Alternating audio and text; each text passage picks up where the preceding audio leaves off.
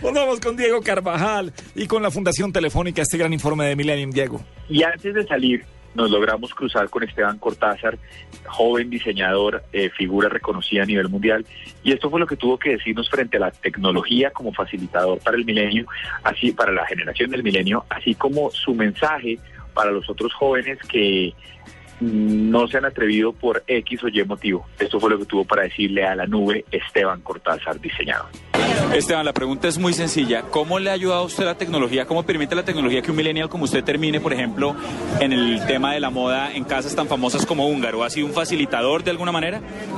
Ha sido, yo creo que una de las herramientas principales para poder desarrollar mi lenguaje y poder desarrollar mi visión y compartirla con el mundo. Pues, o sea, es, la tecnología me ha dado la, la oportunidad de poder eh, tener el mundo como en mis manos. Hace un par de años habría sido imposible pensar que un diseñador colombiano de menos de 30 años hubiera tenido la trayectoria que usted tiene. ¿Qué tiene usted para decirle a estos jóvenes que de alguna manera puede que les dé miedo fracasar o siquiera intentarlo? Pues mi carrera ha sido una montaña rusa, no ha sido todo perfecto. He tenido socios que, que me he separado, he tenido eh, ciertos fracasos que yo no los veo como fracasos, pero eh, yo creo que la experiencia que le queda a uno siempre viene de los errores, no necesariamente de las cosas, de los éxitos, sino de los errores.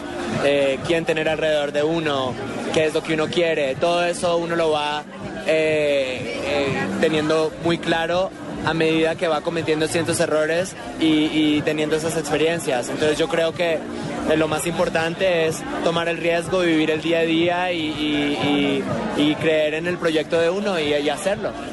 Ahí lo tiene, doctor Gabriel. Ese es el optimismo de los milenios que estamos presenciando hoy. Muchas gracias, Esteban.